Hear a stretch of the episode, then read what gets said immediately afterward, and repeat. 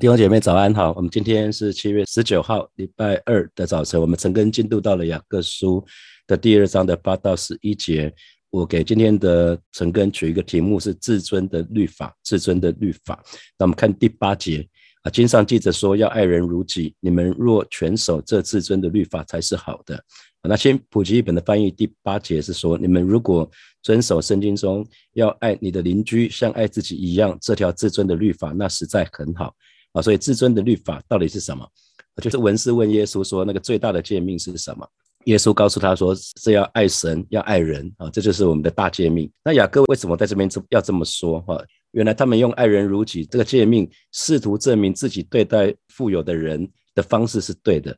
换句话说，他们用律法当做借口啊。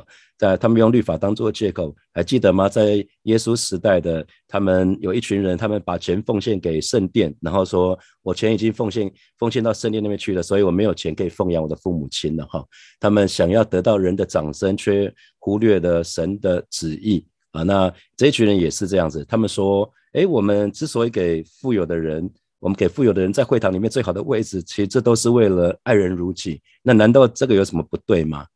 弟兄姐妹想想看。你有没有曾经错误的引用经文，只为了达到自己的目的？比如说，我们刚刚结婚的时候，呃，我就会抓住那一句话，啊，先生是太太的头，我就在美林师母听我的话，嗯，圣经里面这么说了嘛，哈，先生是太太的头，所以你怎么这么不顺服嘞？我就会直接说他，啊，他就说，这圣经里面说弟兄要为要为姐妹舍命吗？啊，你先为我舍命，我就可以我就可以听你的话。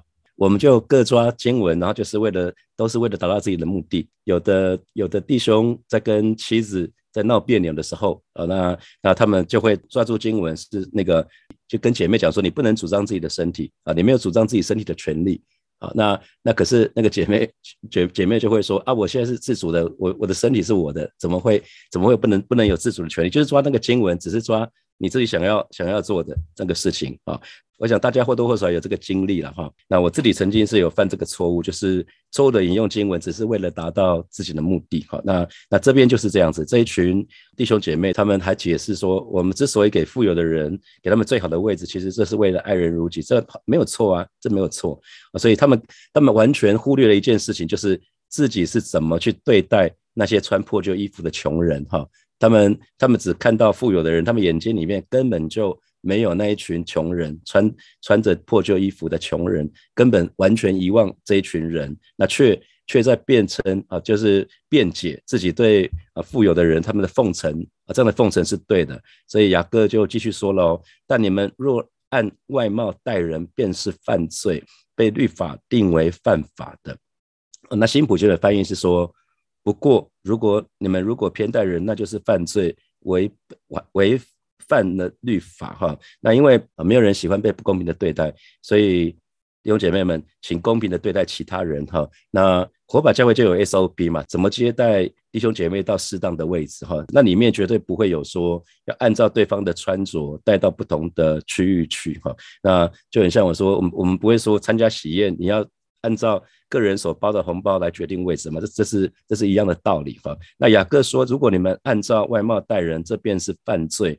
被律律法定为犯法的，我想大多数的弟兄姐妹都是在职场啊，持守公正其实还蛮重要的。特别是如果你是领袖啊，神允许你在你的机构也好，在你的公司也好啊，带领一群人，所以你一定要让自己竭力持守公正哈。我这里最后上班那个那个职场，有很多同事认为老板呃读后基督徒。老板非常非常喜欢基督徒，呃，很多主管都是基督徒。刚接部门最高主管的时候，也是也是被认为说，因为我是基督徒，所以我才可以到那个位置哈。所以我就在用人的时候，基本上我我其实在面谈的时候，其其实不会问说你是基督还是不是基督徒，我不会不会讲到信仰，凭有一个人跟他的信仰没有关系。好，我就我就鼓励大家可以在职场当中持守公正。好，第十节，因为凡遵守全律法的，只在一条上跌倒，他就是。犯了重条啊，那啊，在我们的眼中有重罪有轻罪嘛，还有罪大恶极。那有一些呢，有一些被认为根本是无关痛痒，比如说啊，说黄色笑话，可能对说的人来讲这没有什么啊，啊，可是对听到的人来讲啊，有人会觉得不舒服，有人会觉得被骚扰啊。那所以其实我们就要为着，如果讲这个事情有人会不舒服，就不讲了哈。那我们说白色的谎言啊，就是善意的谎言。那可是对神来说的话，是就说是不是就说不是。以酒驾为例啊，那对于那些喝酒了还可以把车开回去的人，他觉得没有什么啊啊。可是对于那些因酒驾肇事而被影响的人，他们会觉得哦，酒酒驾这是一个非常严重的错误啊。好，人都堕落，所以我们有个错误的标准。我自己曾经在母会时期，那有一次就是在礼拜天的早晨，当时我们是七早上七点钟练敬拜哈，那为了准时要参加敬拜团的练团，我就私下看了一下，看到红灯，可是没有没有车，我就跑过去，结果啊练团的时候，那个敬拜团有一个童工，呃跟跟我一样是敬拜敬拜团的弟兄，然后他说，哎永成你刚刚闯红灯哦，哦。那个时那个时候是早上礼拜天的早上六六点半，我想大家都在睡觉，根本没人看到。就算看见也没关系啊，只要自己注意安全就好了，根本不会影响到什么人。那弟兄姐妹，你知道吗？闯红灯就是就是犯法，不管什么时间，不管有没有人看见啊。神的耶和华的眼目遍查全地。那我们家现在从新店到圆山，上建国高架桥，然后会去下民权东路的交流道。我如果一路上遵守交通规则，一直到承德路啊那个地方，如果在上上班的时间，平常礼拜一到礼拜五，承德路跟库伦街那个地方是不能左转的。我如果我一路都遵守法律，可是其实到那个地方，承德路库伦街口，我在上班时间七点到九点左转，那我还是违法。就算我前面开了五十分钟，我都是遵守法律的，可是在那个地方违规左转，我就是违法。好，所以这就是雅各这边要说的意思，就是你可能百分之九十的时候遵守法律，可是百分之十的时候你犯法，那对不起，你还是犯法的啊。这很简单的道理啊，在任任何一点上面违法，那就是。犯法的人不再是遵守法律的人，所以我跟大家说嘛，我之之所以后来会信主，就是啊，在离婚之前，那有有几次有不好的想法，那才知道说啊，自己是一个不折不扣的罪人啊。好，那是一节，原来那说不可奸淫，也说不可杀人，你就是不奸淫却杀人，人是成了犯律法的啊，所以。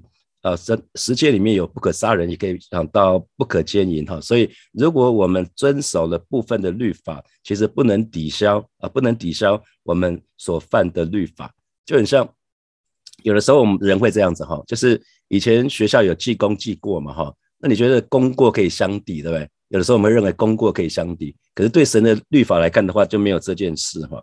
你你要么就是。你就是守法，要么就是不守法啊！只有百分之百的守法才叫守法。所以为什么我们说律法叫人知罪哈？因为没有人可以守百分之百的法律，不是吗？啊，所以顺服跟不顺服也是，只有百分之百的顺服才叫顺服。所以其实我们都有某个某些程度、某个比例的不顺服啊。那神的律法其实是一体的啊，神的律法是一体的，那跟人的法律有点不一样。人的法律有很多的不同的部分，比如说我刚提到交通。啊，交通法规那叫交通法，那公司有公司法，那专利有专利法，那有家事有家事法庭，那有刑事有不同的法律啊，每一块每一块都是独立的，那这些组合之后呢，就成为一个整体。那神的律法是什么？神的律法是神要神的儿女生活的方式，律法说穿了就是神要神的儿女的生活方式，所以只要违反了任何一条，就等于是犯了重条啊，就很像。一条珍珠项链，如果任何一个地方弄断，那珍珠就散满地，不是吗？啊，所以同同样的意思，就是我们看起来每个地方都好，可是有一个地方犯错了，弄断了，其实那个珍珠就散成散成一团，就不完整了。所以人也是这样子。所以啊，这一群弟兄姐妹他们辩解说，他们给给予那些富有的人特别的关注，是因为爱人如己，那这是他们应该应该做的。那没有想到，他们一方面说他们爱人如己，可是呢，却因此忽略了许多其他的律法。那所以雅各说啊，如果你们真的是为了爱人如己的缘故做的话，那固然很好。可是我要提醒你们，神的律法是整体的，如果违背任何一条，就是犯了重条。这是雅各在今天这一段经文里面要说的啊。所以只要即使是违反了神的一部分的律法。啊，其实就会变成一个不是以神的方式来过生活的人，而且是不遵守神的旨意的人。所以旧约里面，我们知道十诫里面有十条，从十条诫命里面衍生出来六百一十条三条的律法。这六百一十三条律法呢，是犹太人他们立国的宪法啊。只要犯了其中的一条，其实就是违法。我们会以为只有旧约里面有律法，其实新约里面也有很多条的命令哈。新约里面有非常多的命令，大概。